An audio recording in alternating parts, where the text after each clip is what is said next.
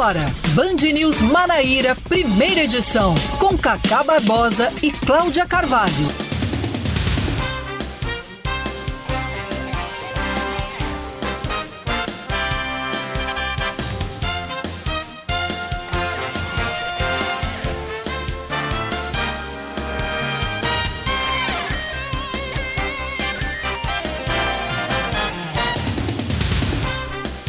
9 horas 27 minutos em João Pessoa, 9 horas 27 minutos na Paraíba. Bom dia, bom dia, bom dia. Hoje, que beleza, é sexta-feira, é dia 6, 6 de maio de 2022. Está começando mais um Band News Manaíra, primeira edição comigo, Cacá Barbosa e com Cláudia Carvalho. Bom dia, Cláudia. Muito bom dia, Cacá. Bom dia para todos os nossos ouvintes. Hoje, mais um dia nublado em João Pessoa, prometendo chuva também. Né? Exatamente. Né?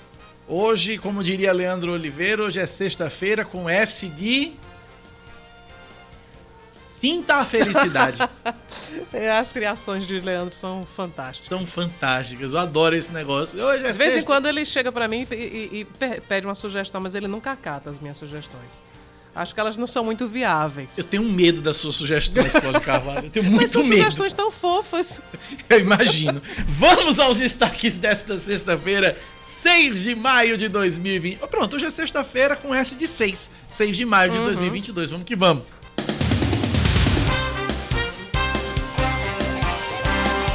O presidente da República, Jair Bolsonaro, já deixou a Paraíba rumo a Georgetown, capital da Guiana, no começo da manhã de hoje, depois de passar a noite em João Pessoa. em discurso ontem, durante a entrega da obra Vertente Litorânea em Itatuba, Bolsonaro disse que se aparecer em casos de corrupção, o governo vai auxiliar na identificação dos culpados. Ele ainda criticou duramente os governos do PT e disse que o valor do rombo encontrado na Petrobras seria suficiente para realizar 60 obras de transposição do Rio São Francisco. Ainda na capital paraibana, Jair Bolsonaro fez sua tradicional live de quinta-feira e afirmou que o PL, partido pelo qual vai disputar a reeleição em outubro, vai contratar uma empresa para fazer uma auditoria no pleito. Em tom de ironia, o presidente disse que a presença da empresa junto ao Tribunal Superior Eleitoral pode garantir a eleição do ex-presidente Lula. Ainda durante a transmissão, Bolsonaro ressaltou o convite feito às Forças Armadas para acompanharem o pleito deste ano, afirmando que as instituições são capazes de atuar sem serem apenas espectadoras do processo e voltou a refutar a chance de golpe. Já em Campina Grande, durante palestra ontem à noite, em um simpósio de direito eleitoral, o ministro Luiz Roberto Barroso, do Supremo Tribunal Federal, afirma que o Brasil vive um tempo de narrativas falsas, vídeos editados e pessoas que se ofendem com a verdade. O magistrado foi duro contra as fake news propagadas na internet e, sem citar nomes, disse que o mundo digital está repleto de milícias digitais e que a rede mundial de computadores não pode ser espaço para terrorismo, venda de armas e discurso de ódio. Luiz Roberto Barroso também criticou o uso de robôs, o que para ele tem trazido problemas à sociedade ao amplificar fake news por meio de perfis falsos nas redes sociais. O ministro do STF chegou a ser aplaudido quando criticou os defensores do voto impresso, principal bandeira levantada desde o ano passado pelo presidente Jair Bolsonaro. O Instituto Nacional de Meteorologia emite um alerta amarelo com perigo potencial de chuvas intensas para João Pessoa e mais 36 municípios da Paraíba. De acordo com o aviso, que é válido até às 11 horas da manhã de hoje, a previsão é de que chuva entre 20 e 30 milímetros por hora ou até 50 milímetros por dia e ventos intensos entre 40 e 60 quilômetros por hora sejam registrados. É, essa previsão, então, do IMET. O risco de corte de energia elétrica, queda de galhos de árvores, alagamentos e descargas elétricas é baixo. A população pode obter outras informações junto à Defesa Civil através do telefone 199 199 ou junto ao Corpo de Bombeiros que atende pelo telefone 193. A Petrobras registra lucro líquido de 44 bilhões com B de bola e meio de reais no primeiro trimestre de 2022. O montante foi 3.718% maior. Quanto é 3 mil por cento maior? 3.718% maior que o registrado no primeiro período, no mesmo período de 2021. Ou seja, no primeiro trimestre de 2021, o lucro da Petrobras foi de 1 bilhão 170 milhões. 1 bilhão e 100. Uhum. Passou para 44 bi e meio. 3 Esse mil... aqui é um negócio rentável, né? Pois é, com as altas constantes do combustível, o desempenho da empresa foi puxado por diversos fatores. A Petrobras afirma que cerca de 80% dos ganhos do período foram das atividades de exploração e produção, enquanto 20% vieram dos demais segmentos, como refino, no qual se concentra a produção de combustíveis. Na live de ontem, o presidente Jair Bolsonaro chamou de estupro o ganho da Petrobras. Vamos ver. Petrobras não aumente mais o preço dos combustíveis. O lucro de vocês é um estupro, é um absurdo. Vocês não podem aumentar mais o preço do combustível. E eu não mando na Petrobras, ela não é uma estatal. Se fosse estatal, eu teria decidido reduzir a margem de lucro. Então temos o problema da Petrobras, com essa gula enorme de lucro em cima do povo, um povo que tem perdido o seu poder aquisitivo. Povo brasileiro, o preço da Petrobras ganha por mês 210 mil reais. Cada um dos diretores ganha por mês 110 mil reais. O povo está passando dificuldade com o preço de alimentos, em grande parte, dado o valor do frete. Peço à Petrobras responsabilidade. Não aumente o preço do diesel, porque vocês têm gordura. A Paraíba entra em campo neste fim de semana em mais uma rodada das séries C e D do Campeonato Brasileiro. Amanhã, às 11 da manhã, o Campinense viaja até o interior de São Paulo para enfrentar o líder da terceirona, que é o Mirassol. Também no sábado, às 6 da noite, o Botafogo, que é o nono colocado da Série C, recebe o Altos do Piauí no Almeidão com transmissão da Band News FM Manaíra a partir de 5 e meia da tarde. Tô nessa amanhã. Pois é. Já pela Série D, também amanhã, o Souza enfrenta em casa a equipe do Crato às 4 da tarde e no domingo às 5 o São Paulo Cristal vai até Juazeiro do Norte no Ceará para enfrentar o Icasa. 9h34. Band News. Tempo. A sexta-feira em João Pessoa deve ser de sol, com muitas nuvens durante o dia e período de nublado com chuva a qualquer hora. Mínima de 25 graus e máxima de 29. Agora na capital paraibana, termômetros marcam 26 graus, o suficiente para tirar o blusão do guarda-roupa. em Campina Grande, a semana também termina com previsão de sol, com muitas nuvens durante o dia e tem períodos de nublado com chuva a qualquer hora. A mínima é de 20 e a máxima de 30 graus. Na Rainha da Borborema, nesse momento, os termômetros marcam 24 graus. 9 horas 30 34 minutos na Paraíba, 934. Você ouvinte participa com a gente pelo nosso WhatsApp, 9911 9207, 9911 9207. Hoje, 6 de maio de 2022. Você me permite abrir o calendário hoje, claro. Cláudia? Porque hoje é um dia de comemoração para todo o grupo Bandeirantes de Comunicação. Há 85 anos era inaugurada a Rádio Bandeirantes, dando em São Paulo dando o primeiro passo de uma caminhada de muito trabalho, superações, conquistas e parcerias, sempre atendendo ao interesse público. A Rádio Bandeirantes é hoje a mais tradicional emissora de rádio do Brasil. E o Grupo Bandeirantes, que nasceu no rádio em 1937, hoje tem presença multimídia, TV aberta, TV fechada, jornal impresso, mídias digitais e segue em expansão. E o trabalho do grupo Bandeirantes de Comunicação é informar, entreter, emocionar, apontar caminhos, discutir soluções. E isso é possível graças à dedicação de cada um dos milhares de ouvintes, telespectadores e colaboradores que contribuem com essa história de sucesso.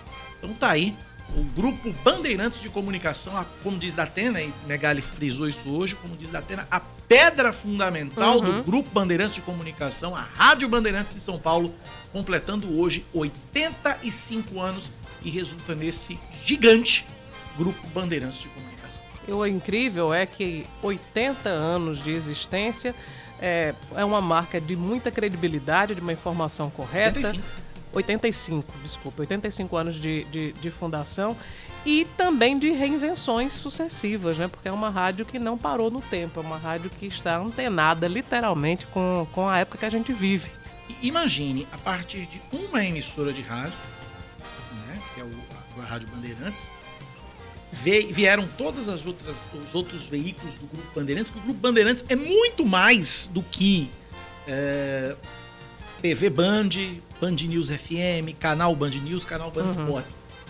A gama de veículos, o que o, guarda-chuva, o que está debaixo do guarda-chuva Bandeirantes em termos de comunicação, são, é, tem, olha, São Paulo, por exemplo, em São Paulo existe um jornal, que é o jornal Metro, é um jornal impresso, E esse jornal Metro, simplesmente, ele é distribuído gratuitamente em São Paulo.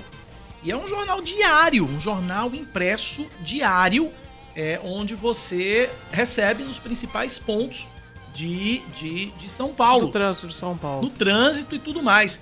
E aí tem a, a TV aberta, tem a, a TV fechada, os canais de TV. Olha, a TV aberta são três: Band, Rede 21 em São Paulo e TV Terra Viva. TV por assinatura, canais por assinatura, olha só: Arte 1, Agromais, Band News TV, Band Esportes, Band Internacional, que é voltado para o público no exterior, Comebol TV, Smithsonian Channel, Sabor e Arte e aí as redes de rádio. Band FM, que é Rádio Popular, Band News FM, a nossa Band News FM, a Rádio Bandeirantes, Nativa FM, Play FM, o Metro Jornal. É um grupo imenso. Imenso. Imenso.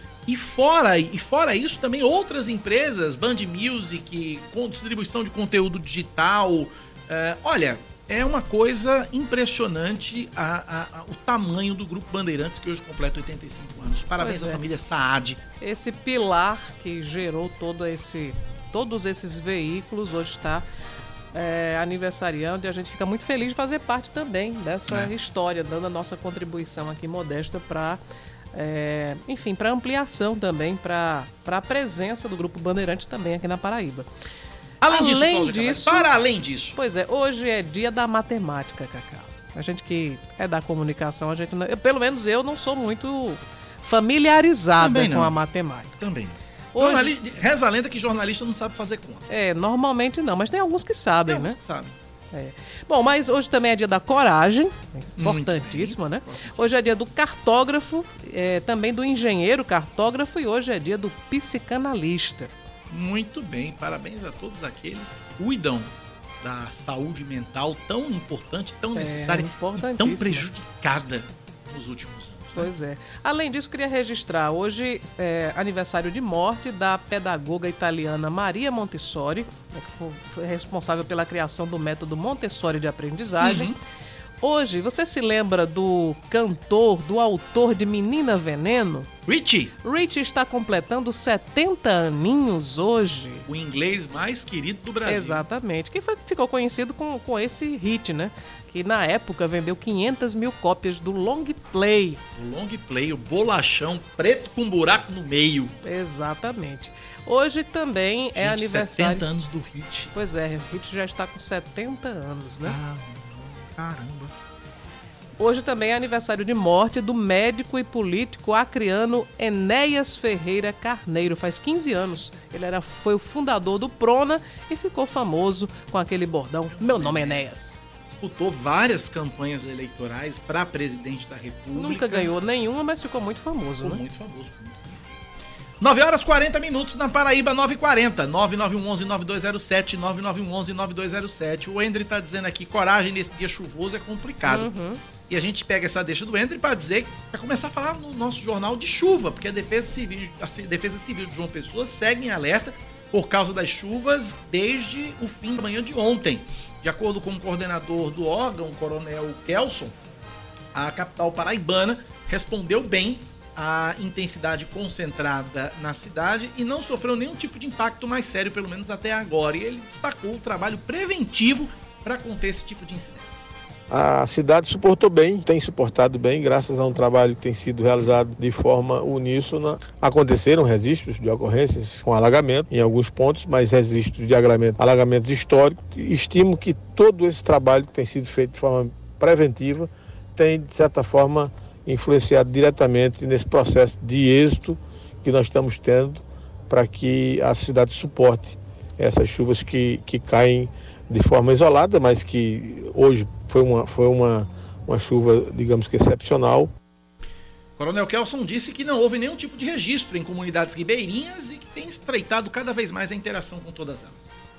É, nós instituímos agora por extrema necessidade, eu diria até.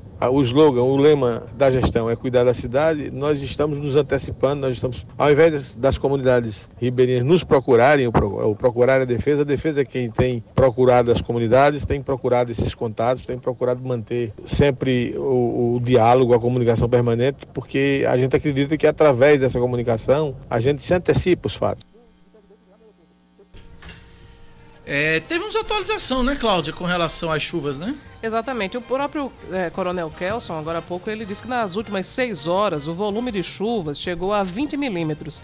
E nas últimas 24 horas foi registrado um volume de, chuva de chuvas de 70 milímetros. E apesar das fortes chuvas que foram registradas na madrugada e no início da manhã de hoje, João Pessoa tem apenas um ponto de alagamento, que é aquele tradicionalíssimo. Ali na, na nem, Exatamente, aquele dali é o mais Teve um ponto tradicional. também aqui, aqui no cruzamento da Pedro II com a Coremas também tem Que é um ponto outro. de alagamento, que é, que é um- que é- que é a novidade do momento. Daqui a gente, ontem eu fiquei, eu fiquei na contagem, quando começou a chover forte, eu disse, daqui a uns 5 minutos mais ou menos já vai estar já vai estar interditado. Um dito e feito Dito e feito. Agora também, do mesmo jeito que enche, esvazia, rapidinho. também. Né? Samara, tem, novo, tem, tem, tem informação também, Samara? Bom dia. Bom A dia. Nossa mamãe do ano, a mamãe de Emanoteu José. Que isso? Meu Deus do céu. É o nome que eu batizei. Eu o nome da questão. criança é tão simples, meu Deus. Como é o nome da criança? Como vai ser o É nome? João. João! É João. Ah, que bacana, lindo o nome. Ah, bom dia É a pra mamãe do você que João. tá em casa, né? Faz tempo que eu não apareço por Faz aqui, tempo que você não mas aparece por aqui. Apareço agora trazendo esse Mas tra- falta de pedido não é. É, falta de Ah, apelo, inclusive, gente, dos é- ouvintes. correria, correria. Os ouvintes apelam, Tá clamam vendo? pela... O Ó, telefone dela não para de tocar. Não. São os ouvintes dizendo: queremos Samara, queremos Samara. Não. É, Mas, é, trazendo informações da chuva, nesse momento, eu acabei de entrar em contato com a assessoria da Defesa Civil Uhum. e eles estão numa reunião, então não podem dar mais detalhes e ainda não tem um balanço. Mas em breve esse balanço das ocorrências, né, devem ser divulgados. É, Os números, gente- né? Os números de ocorrências, né? Mas não for. é, Até o momento, graças a Deus, nada sério. Só ocorrências das vistorias nas comunidades ribeirinhas, quando a gente, como a gente trouxe, é, acabou de trazer. tem um ouvinte aqui, final do telefone... Obrigado, Samara. Tem um ouvinte, final do telefone 736, 7337, questionando a fala do Coronel Kelson, dizendo o seguinte, olha, ontem, 10 minutos de chuva, vários carros ilhados no Valentina, no Bessa e no Cristo. Aí. E tivemos também aí aqueles alagamentos básicos e tradicionais que a gente Os está semáforos acostumado. que apagam, tem, enfim, tem uma série de transtornos. Choveu 10 minutos em João Pessoa, já, a cidade já para, né?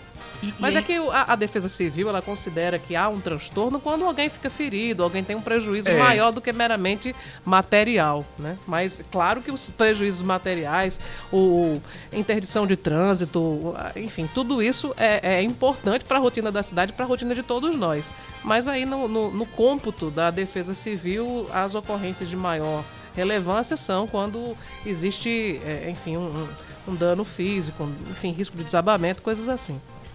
Muito bem. 9 da manhã, 45 minutos na Paraíba, 9h45. Vamos falar da visita do presidente Jair Bolsonaro? Vamos. Ele desembarcou ontem, pela manhã, esteve em Itatuba, esteve, passou por Pilar, passou por Gurinhém e passou a noite aqui em João Pessoa com apoiadores. Inclusive, movimentação grande ali na frente do quartel do, do- do grupamento de engenharia, onde fica o hotel do Exército, onde fica o hotel de trânsito, onde o presidente Bolsonaro passou a noite, onde ele fez a live, a tradicional live dele. Depois da, da, da live, ele viajou, ele foi comer pizza com apoiadores em um restaurante na orla do Cabo Branco e aí toda a entorragem de Jair Bolsonaro aqui na Paraíba, comendo pizza junto com o presidente, o pré-candidato do PL ao governo Nilvan Ferreira, o pré-candidato ao Senado Bruno Roberto, o pré-candidato à suplência Técio Arnaud, também ah, o deputado Cabo Gilberto esteve na mesa com o presidente Jair Bolsonaro, o ministro general Heleno, muita gente né, da comitiva do presidente comendo pizza ao lado do presidente Jair Bolsonaro. É, eu vou começar falando um pouco sobre também sobre essa agenda de ontem, né? Porque o, o, o principal evento que trouxe Bolsonaro à Paraíba foi a inauguração do primeiro lote da vertente litorânea, que foi lá em Itatuba. E também foi para Itatuba que foram as principais lideranças, o maior número de lideranças políticas. Aliás, essa visita, desde ontem eu já destacava isso, que foi uma das mais prestigiadas, acho que a mais prestigiada desde que Bolsonaro já passou aqui pela Paraíba. Até porque dois pré-candidatos ao governo estiveram lá, Nilvan Ferreira, do PL, e também Pedro Cunha Lima, do PSDB, que foi uma surpresa, né? É, essas obras da vertente litorânea, uma- um sistema adutor, executa- foram executadas as obras em parceria com o governo da Paraíba, mas obviamente o governador João Azevedo, que não tem né, afinidade política com Bolsonaro, não esteve por lá. A principal, o principal benefício é que essa adutora vai receber as águas do eixo leste do projeto de integração do Rio São Francisco. É, além de Nilvan, Pedro Cunha Lima, você já destacou aí, estiveram por lá e acompanhando a comitiva de Bolsonaro, o Elton Roberto, é, que já foi anfitrião de Bolsonaro em diversas ocasiões, não foi novidade ele estar presente na solenidade. É, Bruno Roberto, também pré-candidato ao Senado. Outro que, que almeja o Senado e também esteve em Itatuba foi Efraim Filho, que inclusive levou a sonora vaia, né? Pois é, rapaz. E aí, eu, eu inclusive, na, na, coluna que fiz aqui para a Band News, eu coloquei duas hipóteses. Aliás, podem ser as duas combinadas. Uma das hipóteses para a vaia que foi dada em Efraim Filho é o fato de que Efraim esteve há bem pouco tempo ao lado do governador João Azevedo. Eu acho né? mais provável, inclusive. E a segunda é que tinha lá uma, uma enfim, muitos seguidores de Bolsonaro talvez tenham sido estimulados a comparecer pelo, pelo pré-candidato Bruno Roberto, porque o Wellington Roberto foi assim. Bolsonaro citou o nome de, de, de Efraim Filho, Vaia. Em seguida, o Wellington Roberto foi super ovacionado, né?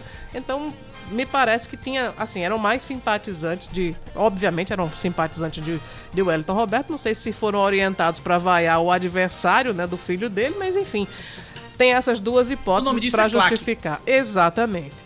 E no discurso de Bolsonaro, assim como no discurso dos auxiliares, teve aí muitos componentes ideológicos, muitos ataques ao Partido dos Trabalhadores. Você destacou, inclusive, aqui na abertura do programa, um dos trechos que eu julguei mais. É, é, é enfim, mais contundentes quando Bolsonaro disse que o, o, a Petrobras sofreu ao longo dos governos do PT, de Luiz Inácio Lula da Silva e de Dilma Rousseff, um desvio de cerca de 900 bilhões de reais. E aí ele disse que seria, esse dinheiro seria suficiente para financiar 60 obras do tamanho do porte da transposição do Rio São Francisco. Bolsonaro também aproveitou para dar um chute na canela do governador João Azevedo, né? Mais um, né? Mais uma. De, é, lembrando, aquele não tem, assim, não tem exatamente novidades no discurso de Bolsonaro, mas ele é, responsabilizando o João Azevedo pelo, pelo desemprego na Paraíba, dizendo que isso se deve ao fato de, no início da pandemia, alguns governadores, dentre os quais o da Paraíba, ele não citou nominalmente, não sei nem se ele sabe o nome do governador da Paraíba, mas ele, ele disse que o governador da Paraíba foi um dos que estimulou a população a ficar em casa e por isso muita gente teria perdido seus empregos. Porque, na verdade, é o discurso do presidente Bolsonaro em qualquer estado que ele chegue. Uhum. Qualquer estado que ele chega, ele muda o, pre... o governador e aí só muda o estado. É. é né? em, em seguida, Bolsonaro foi, foi a Gurinhém, junto com o ministro da Saúde, e aí a inauguração era de uma obra menor, enfim, menor em relação a, a enfim, a importância da agenda de um presidente, foi inaugurar uma unidade básica de saúde, né? Sim. Mas é, obviamente, uma obra muito importante para o município, e o prefeito lá, o prefeito Tarcísio Saulo de Paiva, ficou eufórico com a presença de Bolsonaro, até porque, disse ele, que nunca um presidente havia passado pelo município de Gurinhém. Marcelo Queiroga foi fazer um discurso. Nesse discurso também disse que o, o governo federal não apoia a, a atração de médicos de países socialistas, aí foi uma referência ao Mais Médicos, que foi implantado no governo de, de Lula e de Dilma, e também falou que o governo federal não defende o aborto. Enfim, é uma pauta, como eu disse, bastante bastante ideológica. Aqui no grupamento de engenharia, o que chamou a atenção, quando, enfim, Bolsonaro é, concluiu essa agenda oficial em Gurinhém. Não estava prevista a vinda dele para a capital paraibana, mas ele decidiu vir. No caminho, em Pilar, também houve uma, uma aglomeração, muitas pessoas, inclusive, correndo atrás do carro do presidente Jair Bolsonaro, da comitiva que estava junto com ele. Ele veio para o grupamento de engenharia, também muita gente, apesar da chuva, muita gente se concentrou em frente a, ao grupamento de engenharia. Em determinado momento da noite, a, a via teve que ser interditada, porque tinha muita gente realmente na frente do grupamento, na né, das pessoas. E depois foi comer pizza, né? No, no ali no, no busto de Tamandaré. Igualmente, muita gente concentrada para saudar o presidente Jair Bolsonaro, que deu ontem uma demonstração de força política. Ele que vinha de uma, uma série de pesquisas desfavoráveis, mas essa diferença entre ele e Luiz Inácio Lula da Silva está caindo cada vez mais. Não sei se por isso ou, enfim, por outras conjunturas, muitos políticos estiveram prestigiando a visita do presidente e ele já realmente já viajou para Georgetown, hoje, né, capital da Guiana, hoje de manhã cedo já deixou João Pessoa no aer... através do aeroporto. Um dos políticos que também estiveram na visita do presidente Jair Bolsonaro foi o deputado federal, licenciado e pré-candidato ao governo do estado, Pedro Cunha Lima, do PSDB. Uhum. Esteve também é, acompanhando a visita do presidente. E é exatamente com o Pedro Cunha Lima que a gente conversa a partir de agora. Deputado, bom dia, bem-vindo à Rádio Band News FM, obrigado por nos atender. Cláudia, a todos que nos acompanham aqui na Band News. Um prazer estar com vocês hoje. Seu partido PSDB tem um candidato a presidente, tem um pré-candidato a presidente. Trata-se de João Dória. E o que é que Bruno Cunha Lima, o que é que Pedro Cunha Lima do PSDB foi fazer na visita do pré-candidato à reeleição Jair Bolsonaro do PL? A vertente litorânea, Cacá, é uma obra fundamental para Paraíba. Como um deputado que trabalha pela Paraíba, que luta pelo desenvolvimento do meu estado, fui pela importância que devemos dar às ações como essas do governo federal. Fui em uma ocasião em que Bolsonaro é o presidente, iria se fosse Lula, Fernando Henrique ou qualquer outro. Essa é a nossa postura. A Paraíba não pode se dar o luxo de prescindir das ações do governo federal. É uma obra, como falei, muito importante, que alcança uma população de mais de 600 mil pessoas. Uma obra planejada, concebida, projetada, licitada no governo Cássio, que só tem um primeiro trecho concluído agora. Então, fui como deputado federal pela importância dessa ação do governo federal, querendo que o governo federal invista mais na nossa terra. E essa será essa a nossa postura, já que no debate entra também a nossa posição de pré-candidato ao governo do Estado, é bom que fica claro, inclusive, porque essa será a nossa postura. Independentemente do presidente eleito, teremos uma relação institucional com o governo federal, porque isso é o caminho necessário para que a Paraíba possa se desenvolver. Cláudia Carvalho pergunta. Bom dia, Pedro. A partir da sua presença né, nesse evento, obviamente a, a, a, política é um elemento muito forte na rotina do, do paraibano e chegou-se a cogitar uma aproximação política sua com o presidente Jair Bolsonaro. E aí eu vou colocar uma hipótese. João Dória tem tido dificuldades para se viabilizar enquanto é, pré-candidato a presidente pelo, pelo PSDB. Bolsonaro seria uma alternativa no caso de Dória não ser, não, não efetivar essa candidatura?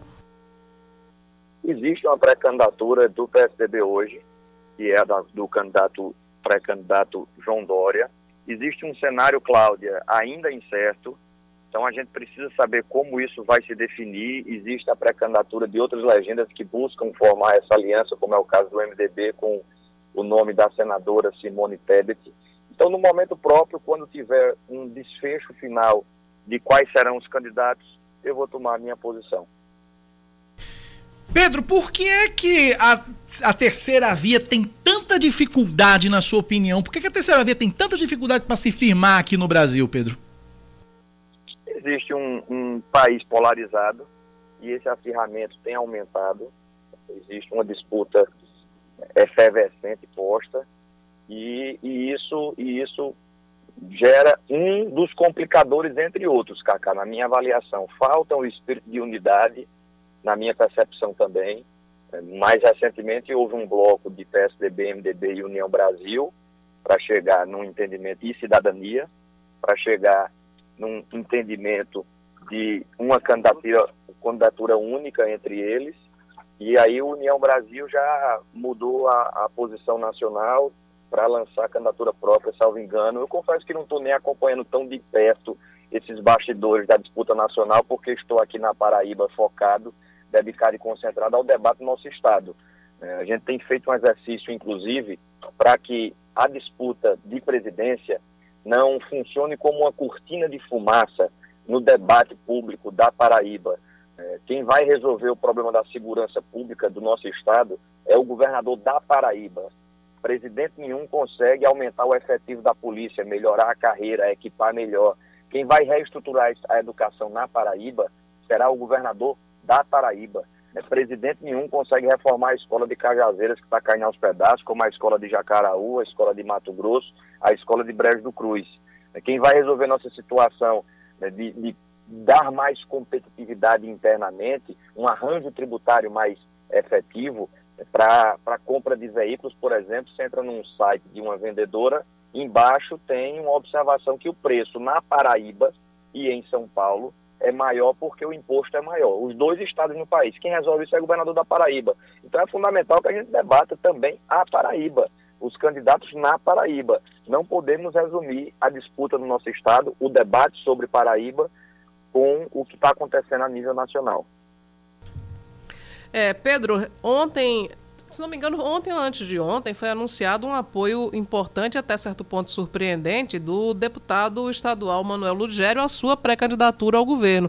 Eu digo surpreendente porque Ludgério, até bem pouco tempo, estava tentando articular um apoio de Romero ao governador. Queria que você falasse sobre esse, sobre esse apoio de Ludgério.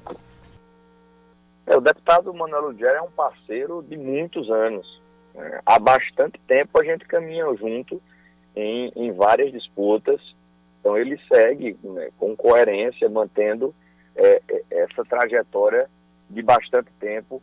É um nome forte da política do nosso estado, Cláudia. Tem uma presença muito intensa, sobretudo no nosso Cariri.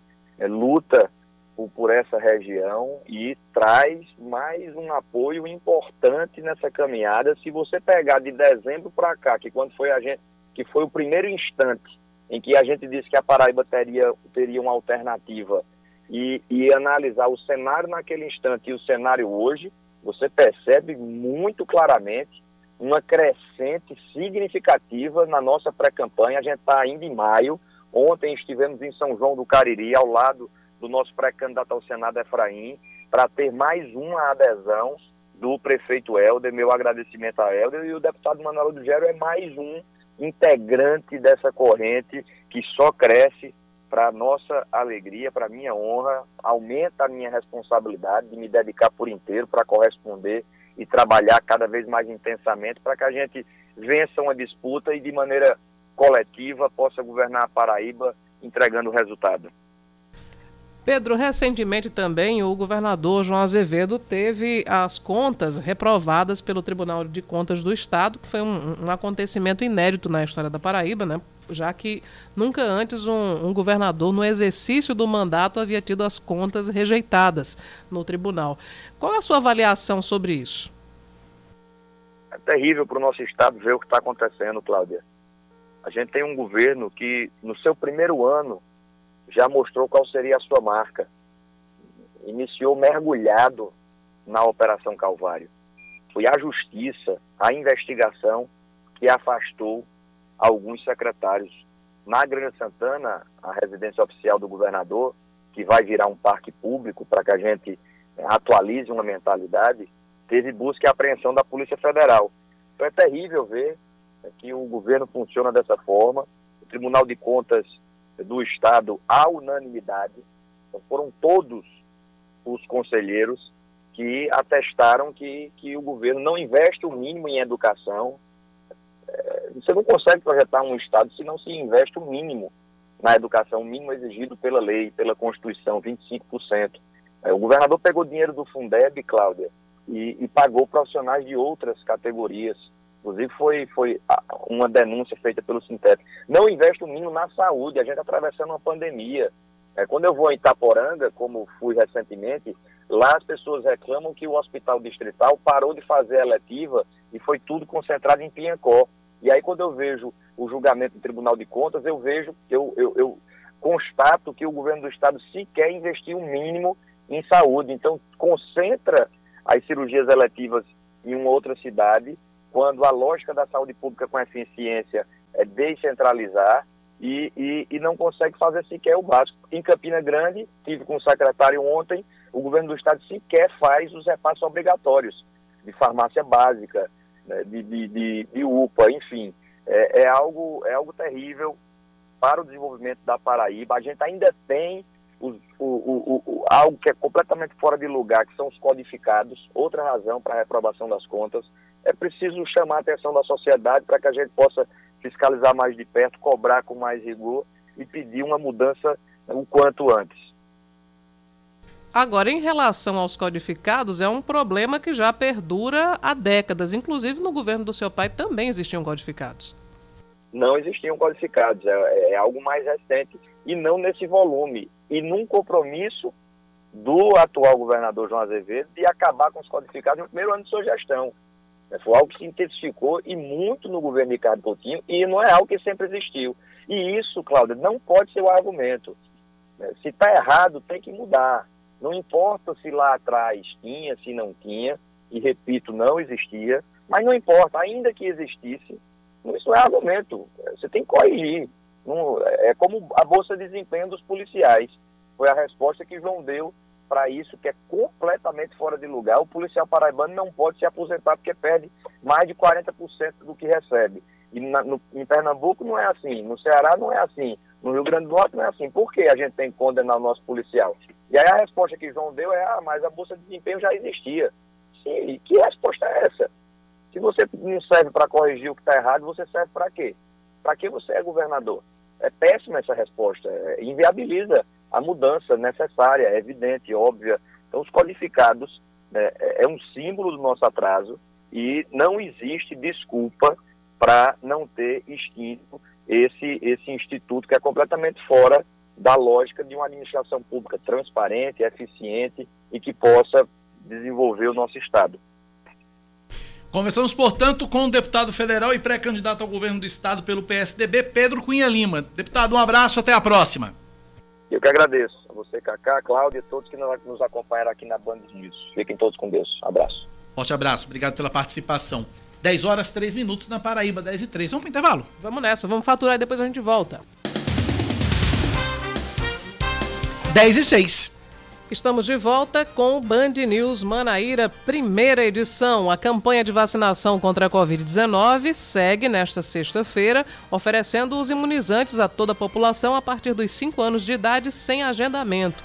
Os postos de vacinação disponibilizados pela Prefeitura de João Pessoa funcionam nas policlínicas municipais de Mandacaru, Cristo, Mangabeira e das Praias, também nas unidades de saúde da família, no ginásio Ivan Cantizani, que fica em Tambiá, e também no Mangabeira Shopping. Apenas a população acima de 60 anos que precisa receber a quarta dose precisa fazer agendamento, e isso pode ser feito tanto pelo site vacina.joaopessoa.pb.gov.br ou pelo aplicativo Vacina João Pessoa. A senadora paraibana Daniela Ribeiro do PP acredita que o anúncio da pré-candidatura do deputado federal e irmão dela, Agnaldo Ribeiro, também do PP ao Senado, deve acontecer em breve. Aliás, um ajuste aqui. Daniela Ribeiro é do PSD agora. É, é exato, bom, é do PSD. Exatamente. O ato falho aqui. Fomos Romero no... Rodrigues que o diga. É, Romero Rodrigues que o diga. Crítica da gestão João Azevedo, Daniela afirmou que uma conversa sobre uma possível aproximação com o governo do estado, caso Aguinaldo seja confirmado na chapa de João, vai ficar para depois. Aguinaldo já tem o aval do próprio partido, de vários candidatos e da própria irmã Daniela, mas tem dito à imprensa que, que vai fazer o anúncio da pré-candidatura no momento em que ele considerar o certo. Tem muita gente na bolsa de apostas, né? É, por exemplo, Messinho Lucena previu que será neste fim de semana. Vai dar um suspense tão grande em relação a isso, né? E desde que João voltou da, da, da, das férias em Portugal que se fala sobre vai ser hoje, é amanhã, é depois, é no fim de semana. Eu posso estar errado, mas quem é candidato ou quem quer disputar uma eleição já bota o bloco na rua. Não fica fazendo uhum. suspense, não fica fazendo charminho, não fica, ah, não sei, não vou, anuncio, não anuncio, e vai e vem. Eu posso estar errado, mas eu tenho para mim que Agnaldo não é candidato ao Senado coisíssima nenhuma. Pois é, a gente, a gente vai, vai tirar essa dúvida. Mas realmente o comportamento dele é, é o pouco comum. Não é, não é de pré-candidato ao é, Senado. Exatamente. Não é. Bom, a gente segue com mais um destaque. A Paraíba registra mais de 45 mil solicitações relacionadas ao título de eleitor nas últimas 48 horas do prazo. De acordo com o Tribunal Regional Eleitoral, na última terça-feira foram 7.537 atendimentos presenciais e 13.184 pela internet. Já na quarta-feira, último dia do prazo, foram 10.887 atendimentos presenciais e 14.323 online. Os pedidos estão em análise e devem ser confirmados até o dia 2 de junho. Um motorista de transporte alternativo é assassinado em frente ao terminal rodoviário de João Pessoa, no bairro do Varadouro. A vítima, identificada apenas como Vaqueirinho, estava no local quando um homem armado chegou por volta das 5 e meia da manhã e ordenou que as pessoas que estavam por perto se afastassem, para em seguida atirar quatro vezes contra a vítima, que ainda tentou fugir, mas foi atingida e caiu. De acordo com a polícia, o motorista estava no local à espera de uma encomenda, que possivelmente seria dinheiro, entretanto, a possibilidade de latrocínio foi descartada, já que nada foi roubado da vítima. A polícia trabalha com a hipótese de que o homicídio teria sido cometido por vingança, já que dias atrás a vítima teria se envolvido em uma briga com outros dois motoristas de transporte alternativo em Campina Grande. O Ministério da Saúde monitora sete casos no Brasil de uma hepatite de causa desconhecida e que acomete crianças. São quatro pacientes no Rio de Janeiro e três no Paraná. A doença tem atingido menores de 16 anos no mundo e foi identificada inicialmente no Reino Unido, onde uma pessoa morreu. Outros três óbitos foram registrados na Indonésia. Essa hepatite misteriosa, como vem sendo chamada, afeta o fígado e pode levar à necessidade de um transplante. A Organização Mundial de Saúde alerta que o tema é muito urgente e diz que todos os esforços estão concentrados para descobrir o que vem causando essa doença. Até o momento, a suspeita da OMS é de que a doença seja causada por um adenovírus e ela descarta a relação com a vacina contra a Covid-19. Adenovírus, eu fui dar uma pesquisada aqui para entender, é um vírus que normalmente entra pela via respiratória e penetra os tecidos causando inflamação em casos mais graves, chegando até a morte. Ele é, é, é chamado, inclusive, esse adenovírus, já, já tem um nome, adenovírus 41. Esse é o, essa é a, é a, é a, é a novidade. Vamos falar de esportes. Três clubes brasileiros não saem do empate na Libertadores e na Sul-Americana. Ontem só quem venceu foi o Santos, Maurício Ferreira. O Santos é a única equipe brasileira a vencer ontem à noite pela Copa Sul-Americana e Libertadores. O Peixe fora de casa bateu a Universidade Quito no apagar das luzes com gol do garoto Juan Seco e assumiu o segundo lugar do grupo C com sete pontos, a um do líder União La Calera. Ainda pela Sul-Americana, o São Paulo ficou no 0 a 0 com o Everton no Chile e o Internacional empatou no Paraguai com o Guairenha por 1 a 1. Na Libertadores, placar de 1 a 1 também para Bragantino e Vélez Sarsfield pelo grupo C e para Fortaleza e River Plate pela chave F. 10 e 11, é, Paulo do Castelo Branco faz uma observação aqui com relação à história de Agnaldo Ribeiro. Ele diz uhum. o seguinte: Kaká, quem fica no chove no molha ainda assim mantém o nome na mídia grátis. Sim, porque aí se ele não é candidato ao Senado, ele é candidato a, ele é candidato a deputado federal, candidato à reeleição. O nome da mídia tá lá. Mas. Ele tem uma situação muito confortável, é né? Confortável. Porque, porque ele, sendo é, candidato a deputado federal, é praticamente favas contadas. É, ele tem, uma, ele tem uma eleição né? praticamente segura. Ele está analisando é se esse passo para o Senado é, também teria probabilidade de ter sucesso. Né? Então, assim, João Azevedo está muito mais interessado em ter Agnaldo na chapa do que o contrário. Exatamente. 10 e 12 na Paraíba, 10 da manhã, 12, 12 minutos. Anote essa data, save the date. 31 de maio, 11h59 da noite. Esse é o último dia para entregar o imposto de renda de 2022. Você já fez o seu? Já faz tempo. Ah, é? Cacá Barbosa, que eu acho que ainda não fez. Ainda né? não. Então save the date, Cacá. Eu estou exatamente nas, na metade das declarações que não foram enviadas à Receita Federal.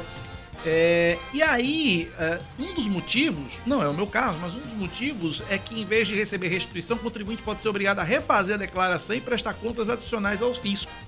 Nos piores casos, a Receita Federal pode cobrar até uma multa de 75% do imposto devido.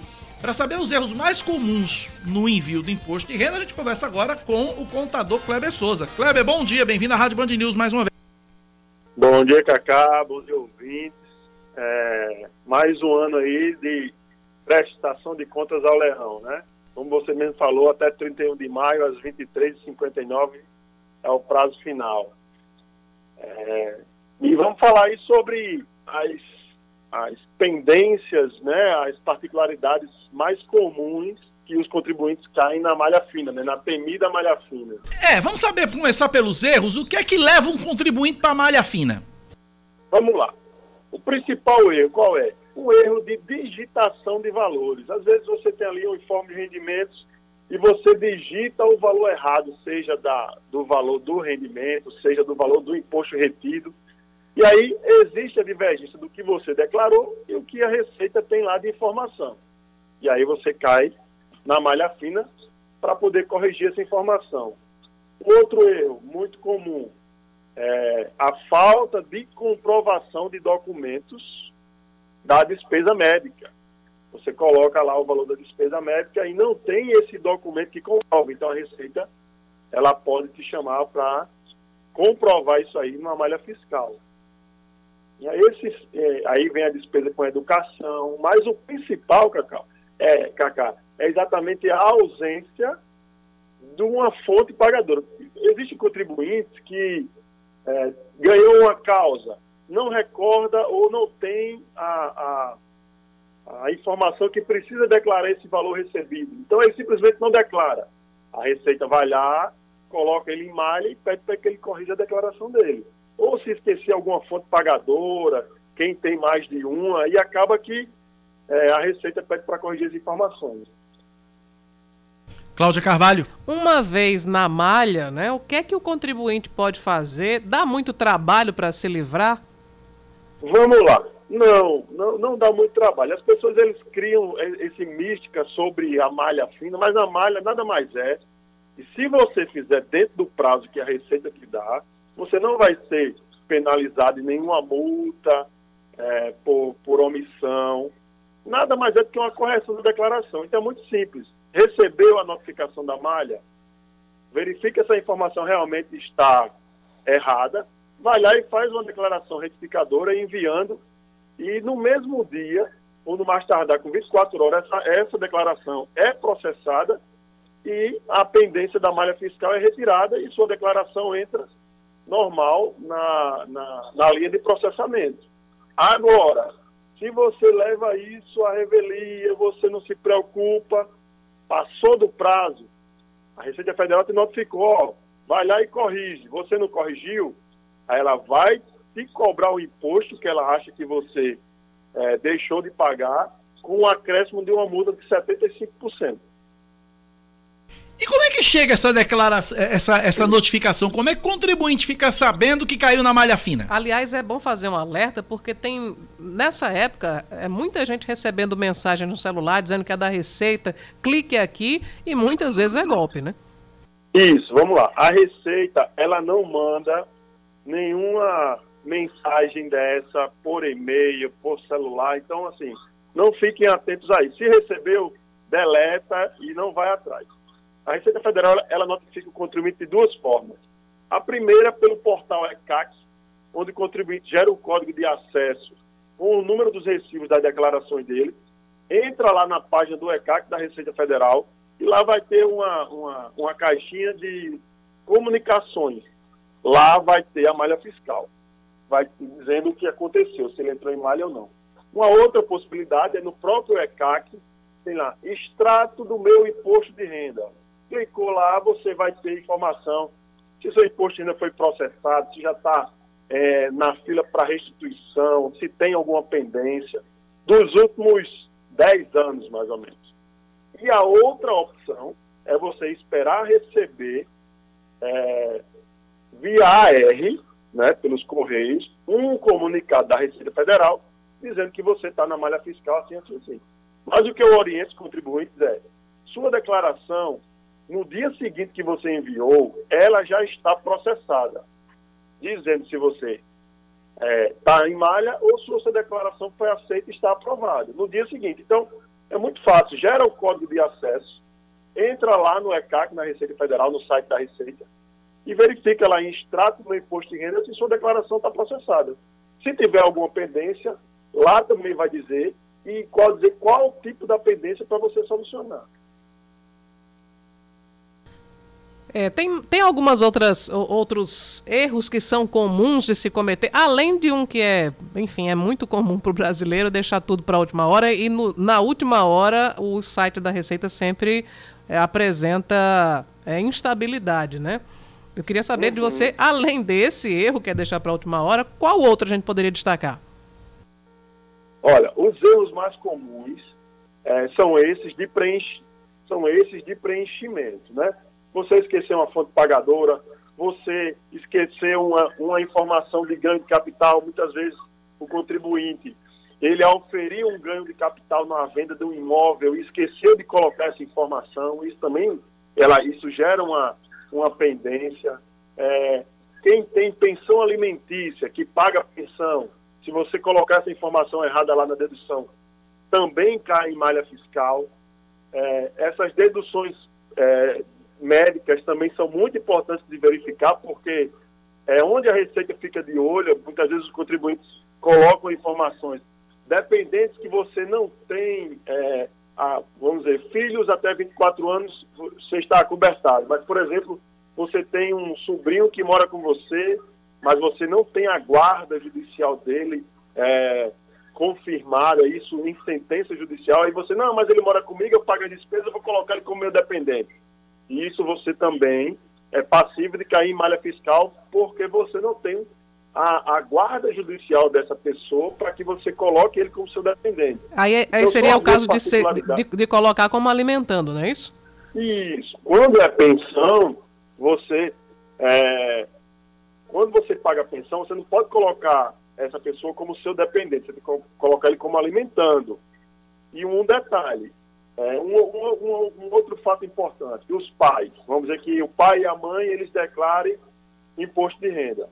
Os dependentes, eles só podem ir em apenas uma das declarações.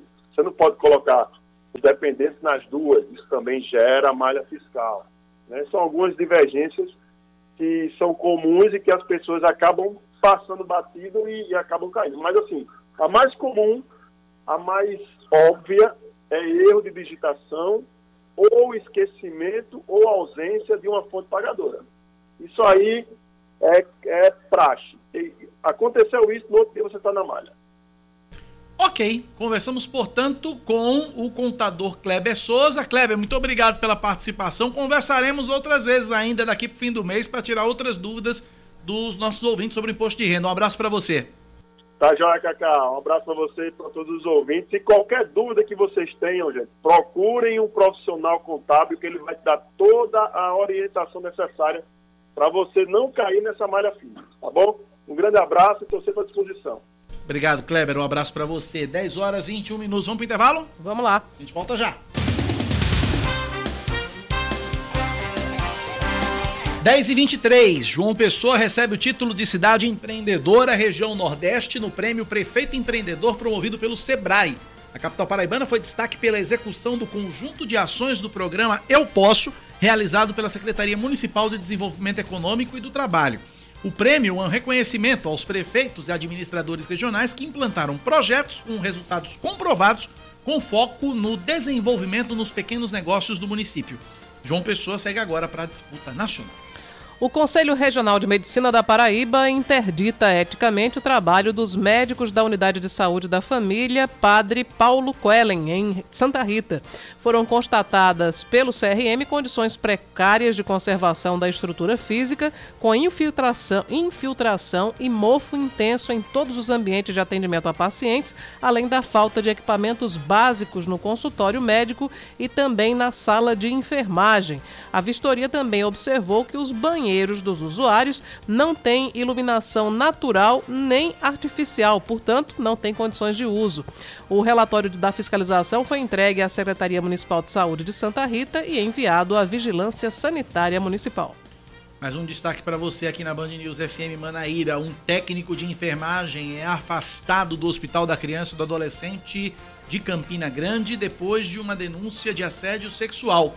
De acordo com a Secretaria Municipal de Saúde, o caso teria acontecido no primeiro dia de trabalho dele na unidade.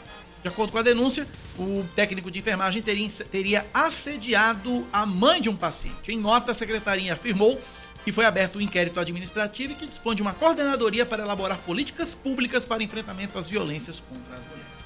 Toma, toma posse hoje como novo superintendente regional da Polícia Federal na Paraíba o delegado Marcelo Ivo de Carvalho. A cerimônia acontece logo mais às 5 da tarde no auditório do Tribunal de Contas do Estado. Marcelo Ivo de Carvalho substitui o delegado Gustavo Paulo Leite de Souza, que vai para os Estados Unidos atuar em uma função ligada ao Ministério da Justiça de compras de equipamento de segurança pública. O novo superintendente é delegado federal desde 2003 e estava ocupando o cargo de responsável responsável pela área de investigação e combate ao crime organizado na Polícia Federal em São Paulo há quase três anos. O número de novos eleitores de 16 e 17 anos que não são obrigados a votar cresce quase 50% em relação às eleições de 2018 e 2014. Em números absolutos, são 2.042.817 eleitores a mais nessa faixa etária em todo o Brasil.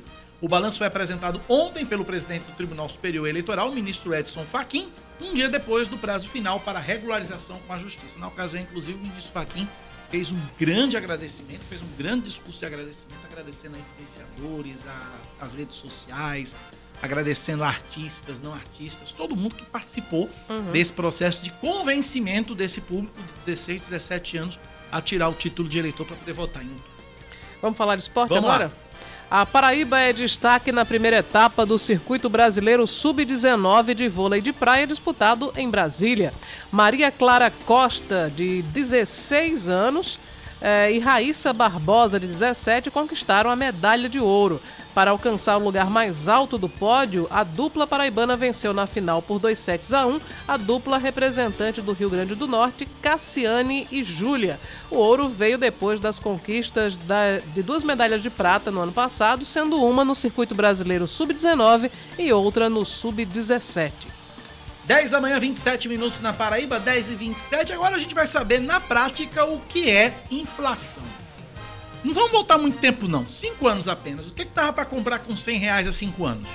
E o que é que dá pra comprar hoje com os mesmos 100 reais? Márcio Campos foi atrás da resposta. A dona Alice Castilho, que é aposentada, olha uma vez, verifica outra, mais uma e de novo. Tudo isso por quê, dona Alice? Tem que pegar uma que tá mais barato. Ultimamente, toda vez que o aposentado Odilon de Lima pisa num mercado, se surpreende. Eu acho que é quase toda semana aumentando os preços. É, não é só impressão, seu Odilon. Há cinco anos, com 100 reais, dava para levar para casa carne, frango, leite, presunto e mussarela fatiados, por exemplo. Hoje, com os mesmos 100 reais, só o básico. Arroz, feijão, óleo, carne, açúcar e café. Isso aconteceu porque nos últimos cinco anos a inflação no Brasil subiu numa velocidade maior. Dessa forma, nosso dinheiro desvalorizou e o poder de compra caiu mais de 30%. A professora de economia do INSPER, Juliana Inhães, explica por quê. A gente tem uma dificuldade muito maior de conseguir fazer com que os salários sejam reajustados em alguma fração mais próxima da perda do poder de compra que acontece com o aumento da inflação. Essa reposição é bem menor do que aquilo que de fato ele está perdendo. É, e para tentar superar esse momento difícil, tem muita gente fazendo como a dona de casa, Benedita Aparecida. A gente procura o mais barato. Agora eu não tô mais ligando assim muito pra marca, marca mais, não, né? Porque tá tudo um absurdo, né?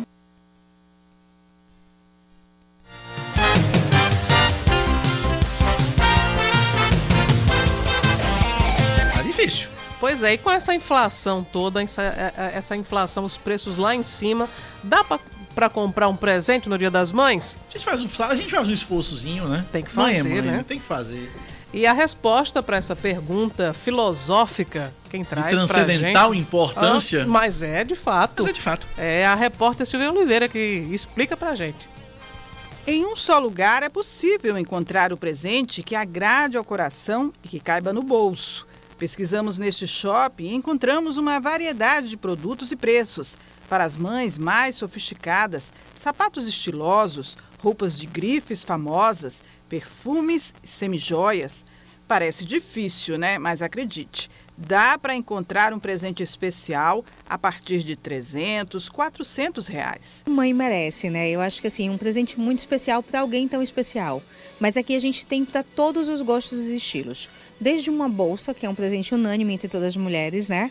A peças como acessórios. A gente tem uma linha de semijoias que você encontra, exemplo, brincos, pulseiras, colar com pedras naturais, com pedras brasileiras, que são consideradas joias para a vida inteira e com valores super acessíveis. Sandálias, coisas que você não erra. Um bom biquíni, um bom maiô, né? Toda mãe gosta. Se o orçamento está meio apertado, tem opções mais em conta e que agradam muito as mamães. Que tal um dia de rainha para ressaltar a beleza dessas mulheres tão especiais?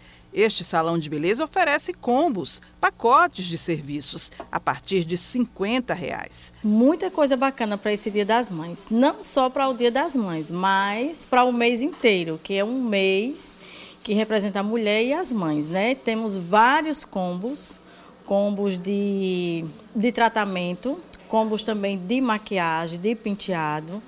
Temos um dia especial no domingo para a gente oferecer para todas essas mulheres. E para quem fez o orçamento de gastar até 200 reais, aqui conosco vai gastar menos de 200 reais. Então nós temos combo desde 50 reais até 175 reais. Então assim, dá para você ficar bonita, tratar o cabelo, cuidar de você com menos de 200 reais. Mães e filhas concordam que esta é uma demonstração de amor e cuidado com as mães. é um presente que, de uma forma ou de outra, aumenta a autoestima das mulheres, né? E eu daria para minha mãe sim, acho que ela ficaria muito feliz, toda produzida. E acho que é uma ótima opção de presente. Bastante criativo e bastante é, amoroso, porque afinal de contas a gente merece esse carinho de todos vocês. No caso dos meus filhos, espero que você, filho, dê também esse presente para sua mãe. Ela vai ficar muito satisfeita e mais bonita. Elas bem que merecem uma programação feita só para elas. E a organização do shopping também pensou nisso. Tire sua mãe de casa, venha é, aproveitar um dia muito especial aqui conosco no HP Shopping. Então a gente vai ter uma cabine de fotos e com fotos ilimitadas que vocês vão poder registrar esse dia especial nas nossas operações aqui de alimentação. Então é, venham, só venham e venham curtir esse dia que é tão especial, né, com nossas mães.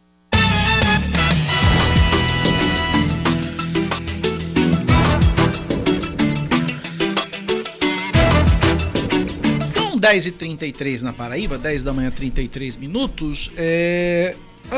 Tá aí, tá aí, sugestão de. Já sabe o que vai dar de presente, Cláudia? Já. Já Acabei escolheu de o presente pra lembrar Dona Lu- da de Dona uma da dica Luz? sutil que Dona da Luz me deu. É, eu ainda não sei, porque Dona Luciné não dá dicas. Hum.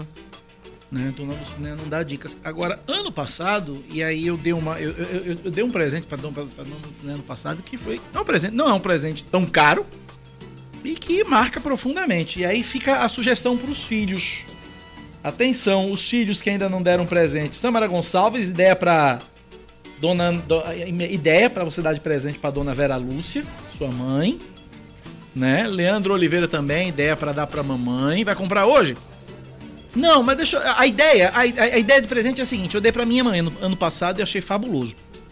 Eu comprei uma correntinha daquelas de aço e um pingente de aço. E no pingente eu mandei imprimir uma foto eu, meus dois irmãos e ela. Ela não tira do pescoço até hoje, Samara Gonçalves. Ela não tira do pescoço até hoje. Já escolheu o presente, Dona Vera Lúcia? Não escolhi, mas eu acho que ela vai adorar. Porque É, eu né? acho que eu vou enviar por, por transferências bancárias. Ah, vai resolver no Pix. É, eu vou resolver no Pix, porque eu já sei que ela escolhe. Porque mãe é meio difícil assim de eu acertar no que ela realmente quer. Então eu passo a transferência, faço a transferência e ela escolhe o que quer. Leandro Oliveira, como é o nome da digníssima, da, da, da culpada? Que é isso? A culpada, como é o nome dela? Elizabeth. Dona Elizabeth, já, já escolheu o presente, Dona Elizabeth, já? Tô pesquisando ainda, procurando. Tá pesquisando aí. É. Não, eu também não sei o que eu vou dar pra Dona Luciné. Aceito sugestões. Também. Aceitamos sugestões. Já dei a minha pra você. Já dei minha sugestão pra você. Uma foto de você com Dona E se, Elizabeth. trata... e, não, se tratando de você, foi muito fofinho, viu? Né? É. Isso- como assim, se tratando de você? É, é. Você quer, É, você quer insinuar que Cacá não é uma pessoa fofa? Você tá, querendo, você tá Ah, querendo. Vamos dizer no ar. CPI. Você tá querendo dizer no ar que eu sou um ogro, é isso, Eita, Leandro ele, Oliveira? Ele já tirou o, o óculos, viu? Ele já agora arregaçou as mangas. É. Vamos apurar este caso, abrir a CPI da fofura pra saber se Cacá é ou se ele não é fofo. Depende da fofura, é. Eu manda não aí no moro em. Bahia. Eu não moro em Bahia, piada interna. 10 horas 35 minutos da Paraíba. Bom, e pra você que deixou pra comprar o presente da sua mãe em cima da hora, preste atenção no horário de funcionamento dos shoppings aqui em João Pessoa. Hoje e amanhã, Mangabeira Shopping funciona em horários especiais até as 11 da noite. No domingo, a praça de alimentação abre às 11h30 e da manhã e fecha às 10 da noite. As lojas abrem ao meio-dia e fecham às 10. Manaíra Shopping também do mesmo jeito. Neg Shopping abre em horário normal a- hoje e amanhã, das 10 da manhã às 10 da noite. No domingo, as lojas abrem do meio-dia às 9 da noite.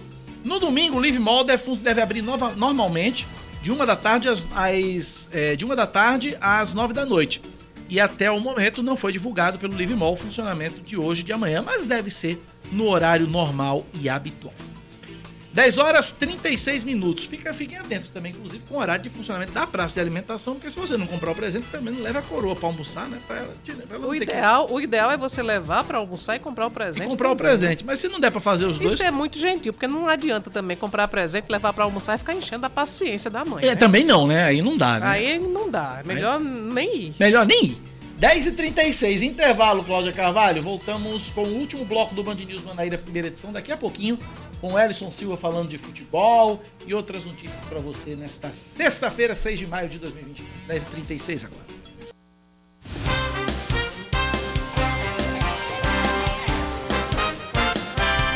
São 10 horas e 39 minutos. Estamos de volta com Band News Manaíra, primeira edição. A partir de segunda-feira, a sede do Sistema Nacional de Emprego da Paraíba, que funciona na rua Duque de Caxias, no centro de João Pessoa, vai ficar temporariamente fechada. De acordo com o Cine Estadual, o atendimento vai ser suspenso por aproximadamente 60 dias para a reforma do prédio. A população continua sendo atendida normalmente nos postos das casas da Cidadania de Jaguaribe, de Mangabeira e dos shoppings E Manaíra. Um levantamento do Procon Municipal revela que o preço da gasolina comum oscila entre R$ 6,89 no bairro de Água Fria e R$ 7,29 em Tambaú. A diferença é de 40 centavos e a variação de 4,4%.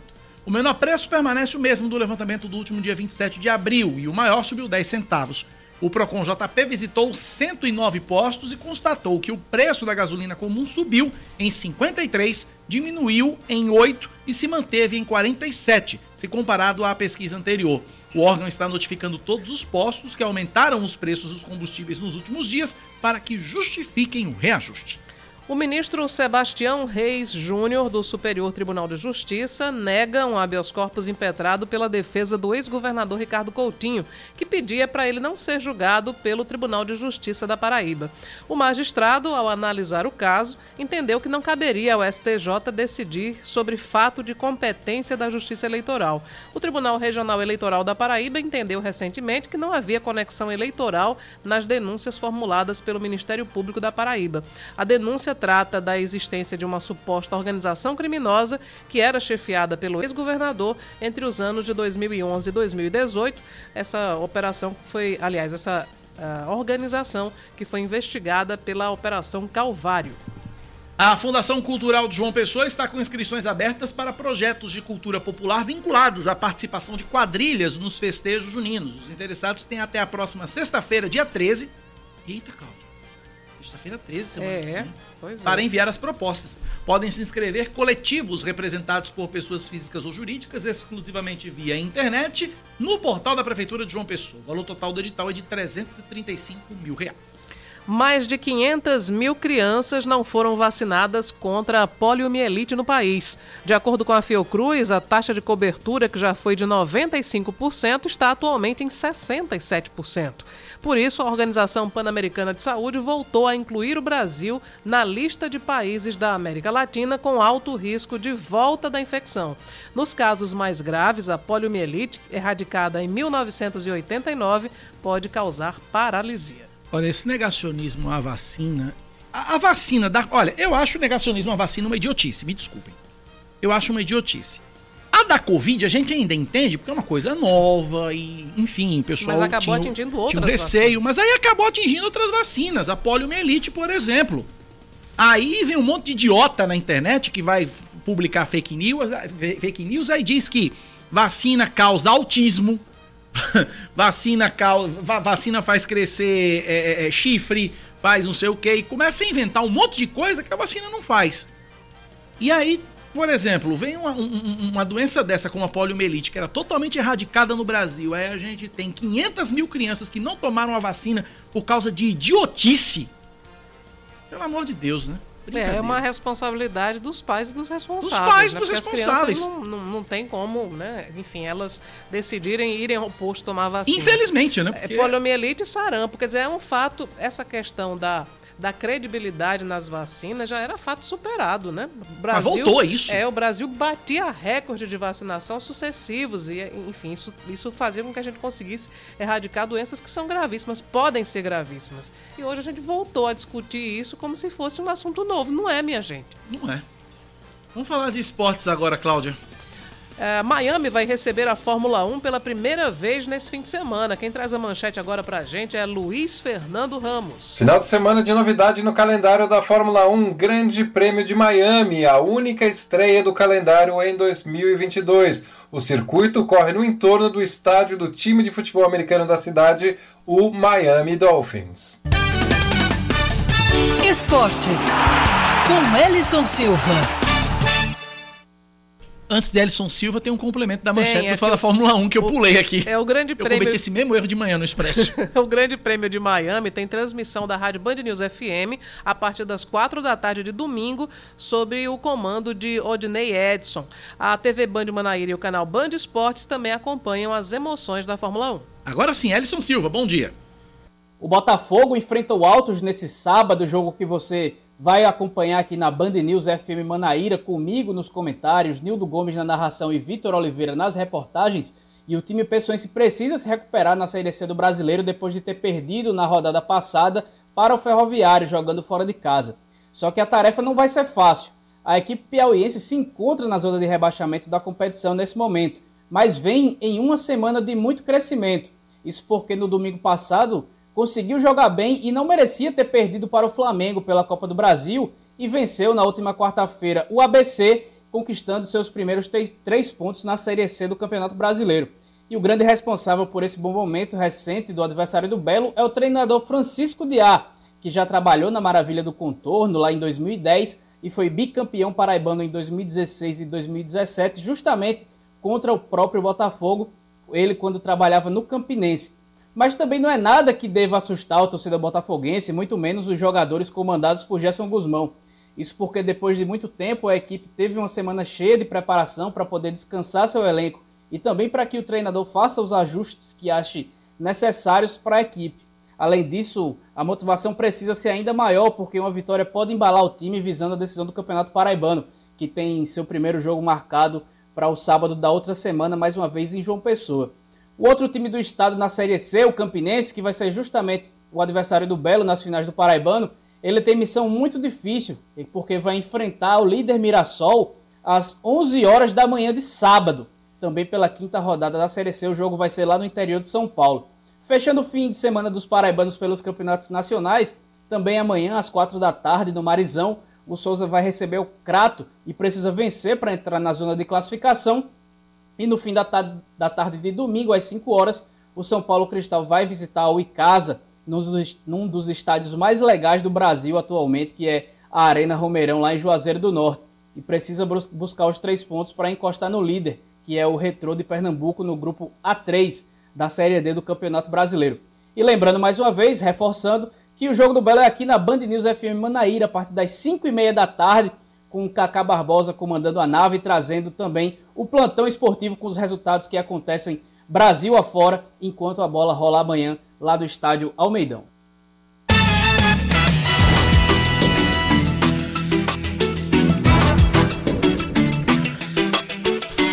10 da manhã, 46 minutos. Discussão sobre a paralisação de servidores da Polícia Federal continua. Vamos a Brasília. Fernanda Martinelli tem as informações ao vivo. Bom dia, Fernanda. Oi, Cacá. Bom dia a você, Cláudia, a todos os ouvintes. Pois é, hoje à tarde deve acontecer uma assembleia que vai definir se os policiais federais vão aderir a uma paralisação por tempo indeterminado. A principal cobrança dos policiais federais é o não cumprimento, segundo eles, de uma promessa do presidente da República, Jair Bolsonaro, para tratar sobre o cargo de planos e carreiras da categoria e também o reajuste que foi prometido, e inclusive foi prometido de forma exclusiva para os policiais federais e as forças de segurança, acabou não acontecendo por causa da cobrança de outros setores.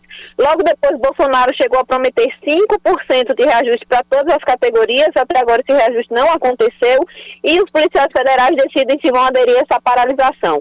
Essa semana aconteceu uma reunião dos delegados da Polícia Federal que estão pensando em fazer uma paralisação progressiva para cobrar a renúncia do ministro da Justiça, Anderson Torres. Ele que também é policial federal, é delegado da Polícia Federal, e segundo esses delegados, ele não vem lutando pelos direitos da categoria. Por isso, eles pensam em fazer essa paralisação progressiva. Lembrando que outros setores já estão falando em greve, o Banco Central já iniciou um processo de paralisação com alguns serviços prejudicados e outras categorias de servidores públicos já pensam em fazer essas paralisações para cobrar esse aumento. O Ministério da Economia pensa agora em conversar com os parlamentares, principalmente da CMO, Comissão Mista de Orçamento, para tratar sobre um reajuste para o ano que vem.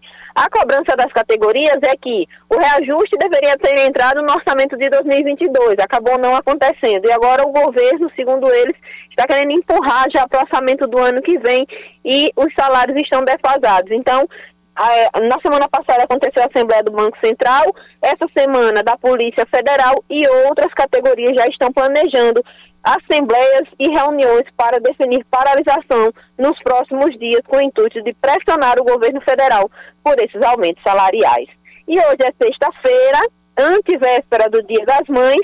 Claro, não posso deixar de me despedir antes de falar das mães, homenagear a todas as mães, quero homenagear através das mães dos meus colegas do Sistema Opinião, todas as mães paraibanas, através da minha também, né, que já não está mais conosco e que já está cuidando de mim lá do céu, mas homenagear todas as mães paraibanas, todas as mães brasileiras e através até de mim, né, que já sou mãe, já fui mãe duas vezes e agora com a novidade vou ser mãe pela terceira vez.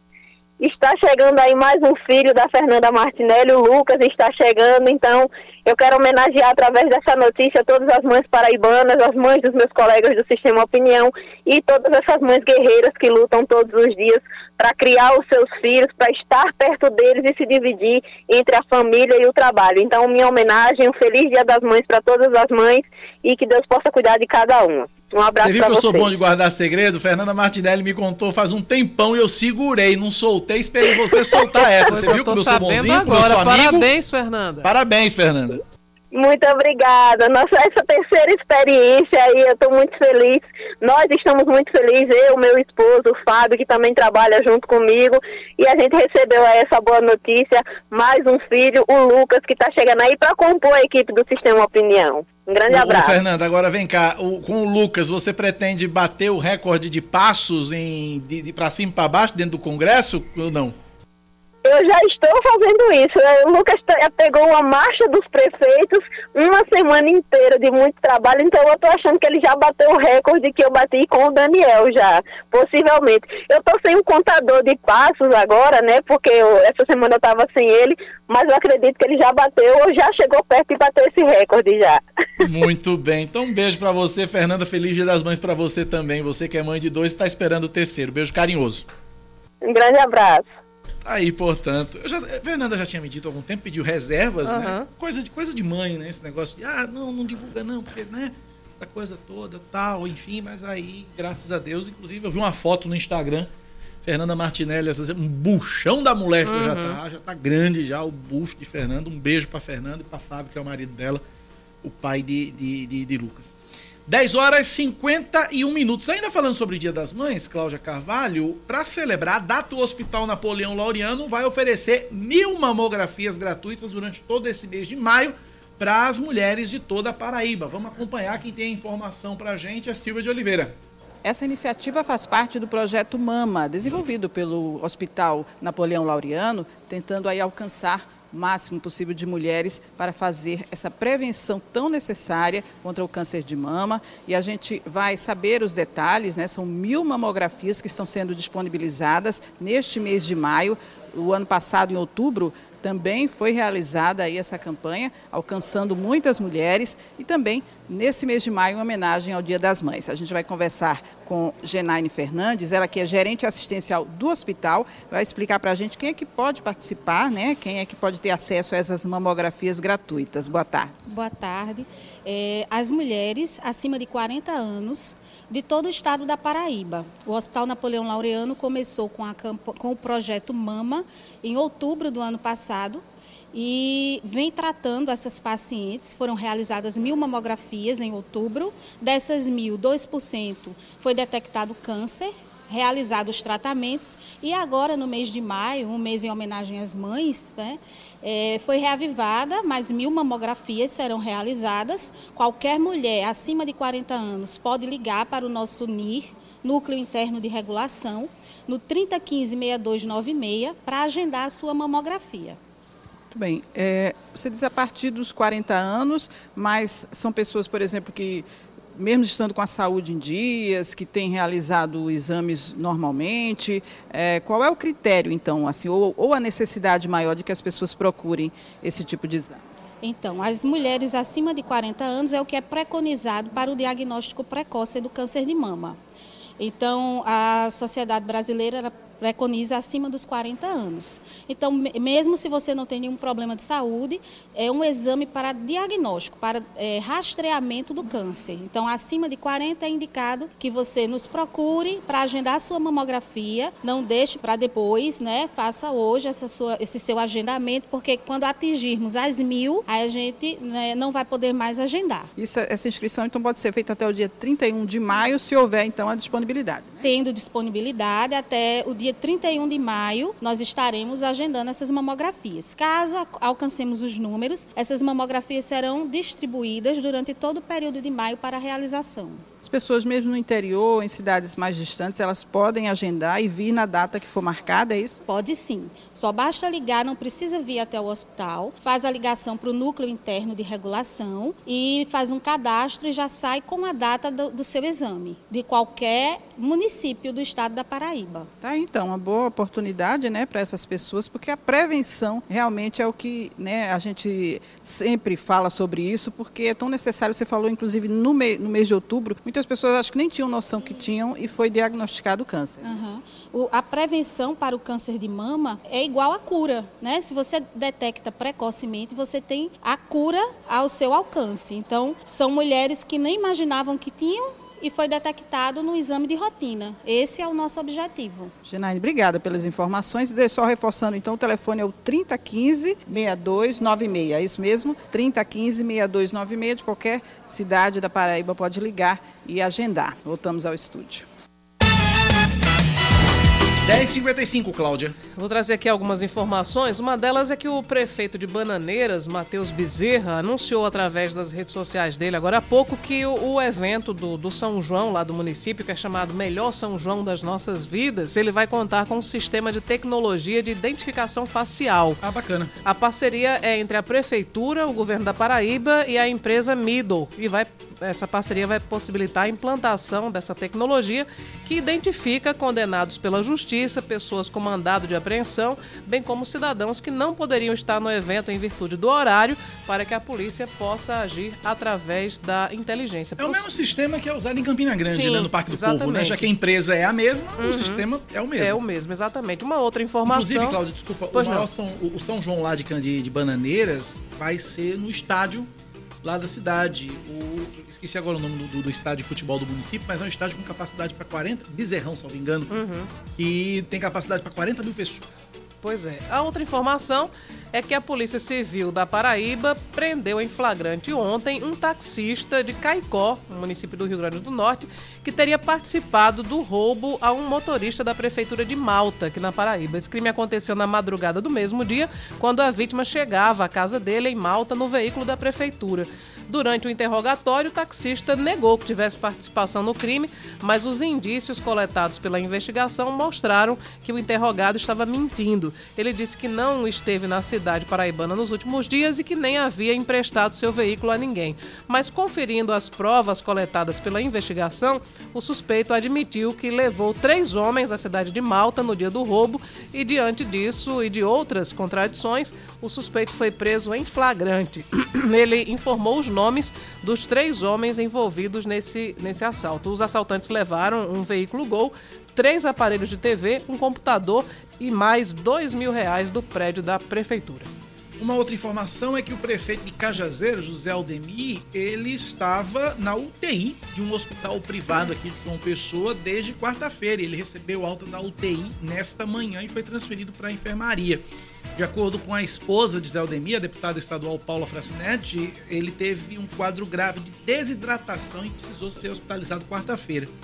Lembrando que é, a antes, antes de lembrar é que a expectativa da deputada Paula é que ele receba alta médica nas próximas horas. Eldemir passou quase um mês internado em julho do ano passado em São Paulo, quando teve complicações de sequelas da Covid-19 e fez, fez tratamento no hospital sírio-libanês. Então, Zé Aldemir, quadro de desidratação, foi hospitalizado quarta-feira, recebeu alta da UTI hoje pela manhã e deve receber alta hospitalar nas próximas horas, expectativa da, doutora, da deputada Paula Fracente.